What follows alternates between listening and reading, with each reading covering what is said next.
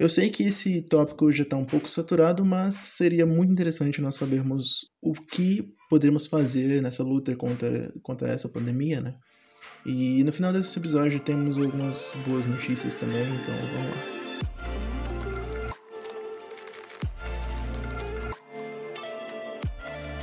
Sejam muito bem-vindos a mais um episódio do Encefalocast. Meu nome é Lucas Lima e dessa vez tá só eu aqui porque meu primo ele sofreu um acidente de moto. Ele tá bem, ele só machucou um pouco, ele precisa de um pouco de descanso no momento e infelizmente ele não pôde se juntar a mim nesse episódio. Então, além também o fato da quarentena tá aí e cada um de nós tá tá se isolando na própria casa, então infelizmente não dá para nós nos juntarmos que é a forma que isso funciona de forma mais dinâmica. Covid-19, né, a doença causada pelo SARS-CoV-2, que é o novo coronavírus, que foi descoberto no finalzinho do ano passado. E essa doença está se alastrando ao redor do mundo num crescimento exponencial, ela já é considerada uma pandemia, é muito chato fazer parte dos livros de história, vou falar a verdade. Uh, mas esse termo, crescimento exponencial, está sendo dito constantemente. Eu ouço vários jornais, vários lugares, várias pessoas usando esse termo crescimento exponencial. E ao mesmo tempo eu percebo que muita gente não tem uma noção do que realmente é um, o crescimento exponencial. Então eu achei interessante ilustrar, ilustrar da seguinte forma. Imagine um estádio de futebol que você precisa encher de água gota por gota. E esse estádio, ele cai novas gotas nele a cada segundo. É, se a quantidade de gotas crescesse exponencialmente, é, a cada segundo, quanto tempo você acha que o estádio inteiro demoraria para encher de água? Uma semana? Um mês? Bom, na verdade, o estádio ele se encheria em menos de uma hora e aproximadamente 50% do, do estádio ele se encheria de uma vez nos últimos, nos últimos segundos. E isso é muito estranho de, de visualizar, é muito estranho de, de pensar, mas é, isso significa crescimento exponencial. Por quê? Porque quando se trata de crescimento exponencial, o crescimento que ele ocorre a cada passo desse crescimento é o dobro do anterior. Então, no primeiro segundo, no primeiro passo do crescimento exponencial, eu vou ter uma gota, no segundo eu terei duas, no terceiro eu terei quatro, no quarto eu terei oito e assim por diante. Então, é a quantidade total agora. E no próximo passo nós temos o dobro adicionado a isso. Então, então é isso que eles querem dizer quando, quando eles falam que ah, os casos de coronavírus em uma, em uma cidade ou um, um país estão crescendo de forma exponencial. E esse crescimento foi o que aconteceu com o número de casos de pessoas infectadas na Itália e de outros países pelo SARS-CoV-2. Né? Para evitar que isso ocorra, a Organização Mundial de Saúde ela recomenda que nós façamos algumas coisas: lavar as mãos e praticar distanciamento social. No caso, auto-quarentena, sair só quando extremamente necessário, ou evitar que mais de uma pessoa em uma casa saia para fazer alguma coisa. Então, evitar contato com outras pessoas o máximo possível. Mas por que, que essas duas coisas em específico são, são recomendadas pela Organização Mundial da Saúde? Por que lavar as mãos?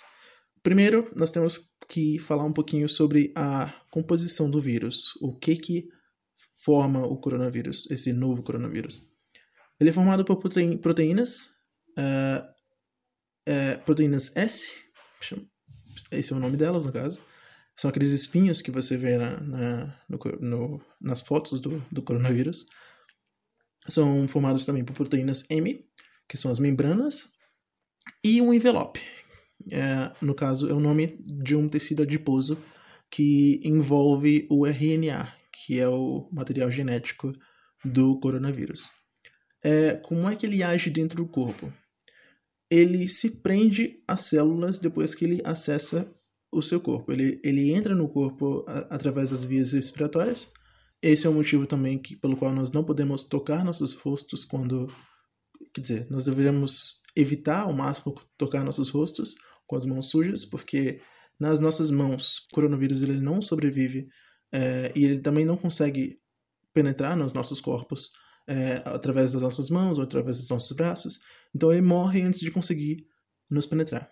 Então a recomendação é que você evite tocar o seu rosto o máximo possível. E caso isso aconteça, quando a pessoa ela contrai o coronavírus a partir das vias respiratórias, ele se prende às células da garganta e, e partes inferiores da garganta, é, nos, na maioria dos casos. Ou seja, quando os casos eles não são muito sérios, eles param por aí. Então, a porta de entrada do novo coronavírus no corpo né, é pelas vias superiores, nariz e garganta.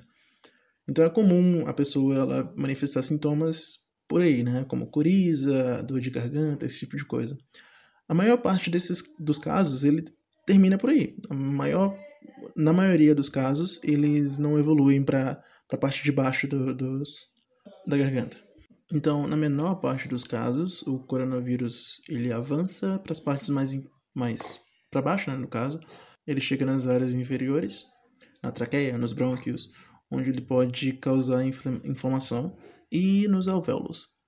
Os alvéolos eles são pequenas estruturas que compõem o pulmão, né? Que eles, eles transferem a, o oxigênio que, que é respirado para o sangue. Esse sangue ele é distribuído ao longo do corpo, onde, onde esse oxigênio no sangue ele é distribuído ao redor do corpo onde ele mais precisa. O vírus ele age fazendo, quando ele chega nessas áreas, ele age fazendo com que se acumule líquido nos alvéolos.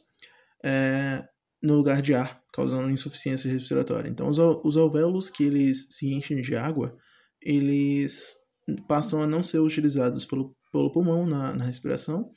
Então, sendo assim, nós ficamos com menos alvéolos disponíveis para respirar e fica aquela sensação de, de insuficiência respiratória. Depois que ele entra, ele, ao se alojar nas, nas, nas células usando as membranas, que ele tem, ele deposita o seu código genético e nessa célula, como ela, ela é obediente, ela só, é, ela só existe para. A existência dela é só para cumprir funções, no caso. Ela recebe as novas, as novas instruções e começa a replicar o vírus. É, depois que ela replicou o vírus o suficiente, a célula morre e todos os vírus que aquela célula replicou, eles se espalham com a morte da célula fazendo com que mais vírus se alojem em mais, mais células e, e se alastram mais no pulmão. É, algum, em alguns casos, nesses outros casos mais raros do coronavírus, eles podem até causar danos permanentes aos pulmões devido à pneumonia que é que existe com a infecção. Então, por que, que lavar nossas mãos nos protege, propriamente dito? Voltando no, na composição do vírus, é, ele tem um tecido adiposo, que é o envelope, né? Esse tecido adiposo é basicamente gordura. E quando a gordura entra em contato com, com o sabão, é, ele se quebra e a parte do vírus que iria se, se a, alojar nas, nas nossas células, ela passa a não existir mais, porque não tem essa, esse envelope segurando, segurando tudo, fazendo com que tudo funcione. Ou seja, o vírus ele fica incapaz de nos, de nos infectar, porque ele não tem nenhuma estrutura para isso. O vírus ele basicamente morre. Então, o sabão ele quebra essa estrutura gordurosa do, do, do vírus, fazendo com que ele fique basicamente inútil. Ele fica, ele ainda existe por pouco tempo, mas ele não consegue mais infectar a gente. Por isso que nossa arma mais poderosa contra o coronavírus no momento é sabão. Então, é por isso que a Organização Mundial de Saúde ela está recomendando tanto que nós lavemos nossas mãos com tanta frequência. E uma boa lavada de mão ela leva de 20 a 40 segundos mais ou menos. A alternativa que muita gente cita é o álcool gel, né? E bom, em primeiro lugar, ele destrói a membrana externa por desidratação, então ele funciona mais ou menos igual ao sabão, é... mas nesse caso só o álcool 70% que ele é efetivo. Por que, que só o álcool 70% que, que, é, que é efetivo? Porque apenas nesse valor é que ele tem essas, esses poderes de desidratação da, da estrutura molecular do, do, do coronavírus. Sendo assim, é, em primeiro lugar, o álcool destrói a membrana celular externa por desidratação, e em segundo lugar, as moléculas do álcool penetram no citoplasma do vírus. Como resultado, eles, as proteínas elas se precipitam devido à desnaturação. Em terceiro lugar, ela causa coagulação de enzimas responsáveis pelas atividades celulares essenciais. Então, ele basicamente inutiliza o vírus do mesmo jeito que o, que o, que o sabão faria. Sendo assim, é, não existe motivo real para estocar em quantidades exorbitantes de, de álcool gel, porque o sabão ele meio que cumpre a mesma função. Então não existe motivo para você se preocupar porque você não tem álcool em gel em casa, ou então ir lá comprar o álcool gel que é um absurdo, que tá um absurdo de caro é, nesse momento, é, sendo que você tem sabão em casa. Então, álcool em gel não substitui uma boa lavada de mão. Agora, por que o álcool em gel em específico? Por que, que não usamos basicamente o, o álcool líquido? Bom, porque o álcool líquido ele se escorre mais facilmente, né? E em teoria ele poderia reduzir o efeito antimicrobiano. Então, por ele sair da nossa mão muito rápido, ele secar muito rápido também, não dá tempo dele agir da forma que, que ele agiria. Por isso que o álcool gel ele é mais, ele é mais indicado para higienização das mãos. Agora, por que ficar em casa? Por que, que além de lavar as mãos, a, a recomendação é de praticar o distanciamento social? Entre muitos outros motivos, existem quatro motivos principais. Primeiro que a quarentena coletiva ela tem um, um efeito de imunidade de grupo, né? Quanto mais pessoas saudáveis no grupo, menor é a chance de algumas dessas pessoas adoecerem. É, então, é uma imunidade. O outro motivo, no motivo número dois, é que por mais que uma pessoa infectada não possua um risco muito, um risco muito alto em comparação às outras, por mais que ela não esteja no, na zona de risco, no caso, é, ela pode transmitir o vírus para as pessoas que estão nos grupos de risco. Então é uma forma meio que altruísta de nós pensarmos ao ficarmos em casa. Nós não transmitimos o vírus para. Por mais que em nós ele não tenha muito efeito, mas nós evitamos de, de transmitir o vírus para algumas pessoas que estão nessa zona de risco. É, o período de incubação do coronavírus ele pode chegar até mais ou menos 14 dias. Ou seja, uma pessoa ela pode infectar várias pessoas sem mesmo saber que está infectada. Então, imagina, é, uma pessoa ela vive naturalmente, ela não, ela não, ela não se preocupa em se isolar do, do, de outras pessoas e ao mesmo tempo ela está infectando todo mundo, porque ela não sabe que está infectada porque não tem sintoma nenhum ainda. Então, é complicado. E o novo coronavírus, ele é altamente infeccioso e a capacidade do nosso sistema de saúde, ela é limitada. Antes da pandemia, o sistema de saúde, ele sempre foi é, um pouco no limite. Pode ser que quando você for atendido, você tem que esperar, você tem que pegar uma senha, então... Enfim, ele, existe um limite para quão, quantas pessoas podem ser atendidas pelo sistema de saúde com essa pandemia, a grande maioria das pessoas que estão infectadas, quando elas começarem a exibir os, os sintomas, elas vão precisar de assistência médica, por mais que elas não façam parte do grupo de risco. Se todas essas pessoas precisassem de assistência médica ao mesmo tempo, o sistema de saúde entraria em colapso. Então ele não poderia atender todos os, todos os pacientes com, com outros casos. Por exemplo, acidente, ou parto, esse tipo de coisa. Então, se todo mundo pegar coronavírus no momento, vão praticamente encher os, os hospitais de, de pacientes que estão infectados, os hospitais eles vão ter que dar atenção toda dele para aquelas pessoas. Então não dá para, por exemplo, uma pessoa sofrer um acidente, ela não, ela não pode ser atendida. Por exemplo, meu primo, ele sofreu um acidente agora, se tivesse muitos casos na, na no hospital daqui de coronavírus, pode ser que eles teriam que dar prioridade maior para esses casos e não ou não atender ele, ou então atender ele mal por causa disso. Então, se todo mundo se infectar ao mesmo tempo, não é uma coisa muito boa para quem depende do médico ou para qualquer pessoa que precise do médico. Então, é basicamente esse o motivo pelo qual tanto a higienização das mãos e a quarentena coletiva ou distanciamento social são efetivos. Então, as notícias boas que eu prometi para vocês aqui no final, uma delas é que nós sabemos como nos prevenir, né? Então, tanto higienização de mãos quanto distanciamento social. Outra notícia boa é que uma cura ela já está sendo desenvolvida. Por quê? Porque a estrutura patogênica do novo coronavírus ela é similar, por, por ela ser da, da mesma família, né? Ela é similar a outros é, coronavírus conhecidos. Então, o desenvolvimento da cura ele se facilita um pouquinho mais por causa disso. Triagens clínicas de vacinas já estão em andamento na China e nos Estados Unidos. É, então, doutores e pesquisadores já estão no, no, no desenvolvimento para tentar fazer com que essa vacina ela saia o mais rápido possível. Lembrando que vacinas no geral para doenças elas levam de 2 a 5 anos para serem desenvolvidas. Só que devido ao, ao fato de nós estarmos numa pandemia, pode ser que essa vacina do coronavírus ela saia em tempo recorde de 1 um a um ano e meio. Então, se ela sair em um ano, vai ser muito rápida. Vai ser uma, uma um feito da raça humana de, um, de uma vez. o desenvolvimento é um esforço conjunto de organizações do mundo inteiro. Então, o mundo inteiro está se juntando, está juntando as forças contra o Covid-19, que é a doença nova do coronavírus. Muitas pessoas estão demonstrando o seu lado mais solidário também, pessoas estão mostrando mais solidariedade.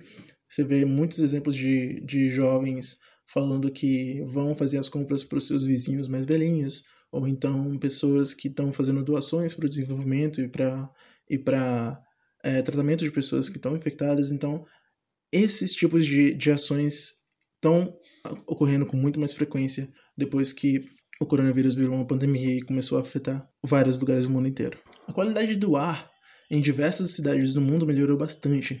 A NASA, por exemplo, ela mostrou algumas imagens de satélite que por cima da China e devido à, à quarentena geral do país, a qualidade do ar ela melhorou significativamente e principalmente na China, isso é uma coisa extraordinária, porque muitas pessoas morriam de doenças respiratórias devido à qualidade baixa do ar. Alguns especialistas também disseram que a qualidade do ar de São Paulo e outras, outras capitais brasileiras também melhorou muito devido a nenhum carro ou pouquíssimos carros estarem rodando por aí. Então, no quesito do meio ambiente, isso melhorou bastante. Outra coisa também nesse caso é que os golfinhos voltaram para os canais de Veneza devido à, falta de circulação de barcos, né? Em Veneza é, costumavam ter vários golfinhos nadando para lá e para cá, só que devido a, a, a muitos barcos que andam para lá e para cá, eles, eles pararam de aparecer. Só que agora que baniram praticamente todos os, todos os, os barcos de andarem para lá e para cá, não, não, os, os golfinhos voltaram. As empresas Johnson Johnson e a empresa Sanofi Embora elas sejam rivais, elas estão ajudando o governo dos Estados Unidos a desenvolver uma vacina. Elas estão juntando forças para fazer com que nós nos livremos dessa, desse, desse vírus aí, né? E não há nenhum caso novo da doença originados na China. A China falou esses dias que na da própria China, os, os casos internos elas, eles não existem mais.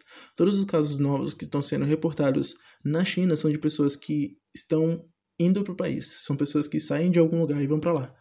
É, e até o momento da gravação, 75 mil das 85 mil. Não, desculpa, 75 mil das 81 mil pessoas infectadas já se recuperaram. Então, no momento de casos ativos na China, tem mais ou menos apenas 3 mil comparado aos 81 mil que já, que já aconteceram lá. Então, a China está praticamente se livrando de, do vírus de uma maneira surpreendente. E o número de pessoas infectadas ele pode, na verdade, ser maior. Quer dizer, o número de pessoas infectadas no mundo inteiro, ele pode na verdade ser maior do que nós imaginamos. Calma, isso ainda é uma boa notícia porque é, pelo fato do número que nós temos de pessoas infectadas ser, ser menor do que na realidade, isso significa que a taxa de mortalidade do Covid-19 pode ser menor do que ela já foi calculada. Se mais pessoas do que nós achamos estão infectadas, quer dizer então que a taxa de mortalidade é menor do que a gente achou que fosse. Então, ela não é tão ruim igual já foi calculado. Outra coisa, muitas lives do Instagram já aconteceram e muitas ainda estão a acontecer. Por exemplo, o show do, do Gustavo Lima, o show da Sandy, teve mu tiveram muitos shows ao vivo e muitas, muitas lives que já fizeram devido a, a ao fato de todo mundo estar tá trancado em casa nessa, nessa prisão domiciliar nível, nível mundial. Não é o fim do mundo, é, a raça humana é, uma, é uma raça muito resiliente, ela dura muito, ela sobrevive muitas coisas, e essa vai ser mais uma pro, pro livro de história. Infelizmente, muita gente já, já se foi em relação a isso, isso não nega nunca a importância da vida dessas pessoas. Eles são muito importantes e muita gente sofreu, eu tenho certeza, por causa dessa doença.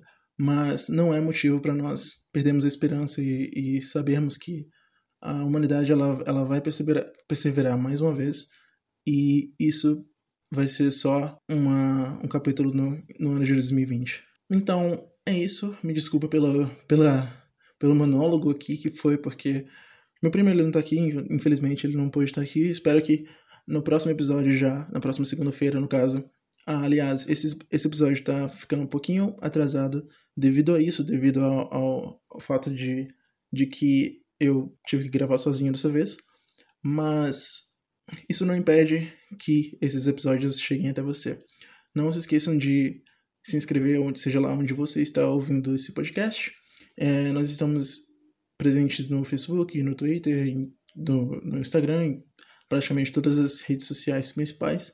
E, como nós falamos no, no episódio anterior, se nós não estivermos em uma, em uma rede social que você usa, por exemplo, você pode xingar a gente que a gente vai criar uma, uma conta lá. Tá certo? Então é isso. Valeu. Só não, galerinha.